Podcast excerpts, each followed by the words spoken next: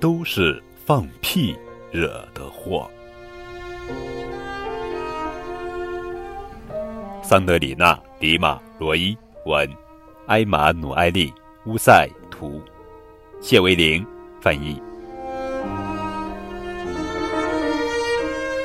救命啊！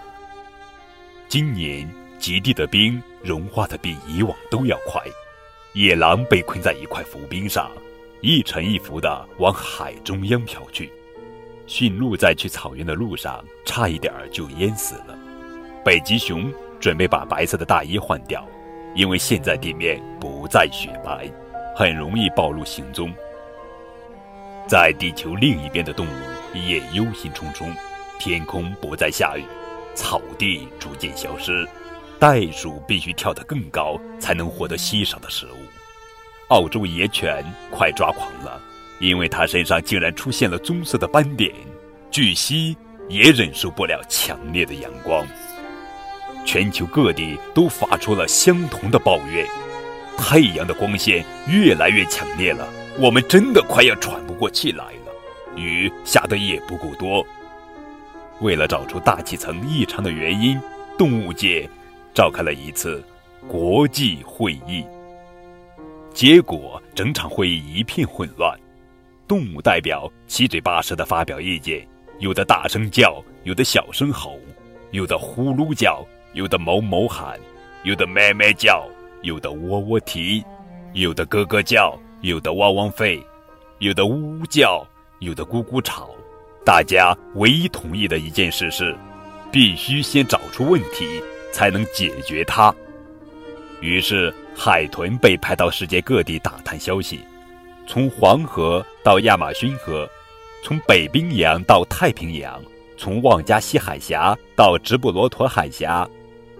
从阿拉斯加湾到阿卡巴湾，从阿拉伯海到塔斯曼海，海豚来回穿梭的收集资讯。后来，动物们一一分析，结果发现了一个意想不到的事实：地球发烧了，这是真的，而且是放屁惹的祸。不可思议！没想到牛放的屁是导致全球变暖的原因之一。从北到南，从东到西，每个地方都有牛在放屁。它们用尽一生的时间吃草、反刍和放屁，造成了地球巨大的改变，扰乱了大气层和气候变化，事态严重。各种动物再度聚集起来，大家七嘴八舌地讨论着。有的动物建议把地球上的牛全部消灭掉，但食肉动物全部反对。他们最爱吃香嫩多汁的带骨牛排了。食肉动物建议，所有的牛两天吃一次草，减少放屁量，但这并不能解决根本问题。刺尾鱼有个点子，切掉牛的一两个胃，让反刍次数减少，放屁量就降低了。如果请牛改变饮食习惯呢？让他们改吃不会放屁的食物。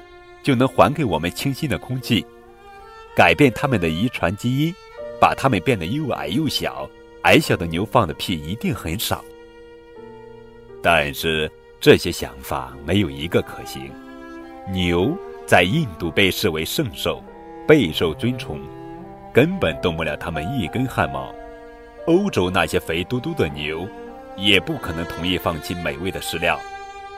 你去逮一头美国牛看看。他们可都是受过牛仔训练的，动物们苦恼极了。如果牛再不停止放屁，不出几年，大家全都会从地球上消失。牛也感到很抱歉，他们不知如何改变这个悲惨的结局。一头牛提议说：“如果我们把肠道转个方向，不但能生产气泡牛奶，还能避免臭屁直接排到大气中。”但这并不是好办法，因为那些气体迟早还是会排出去的。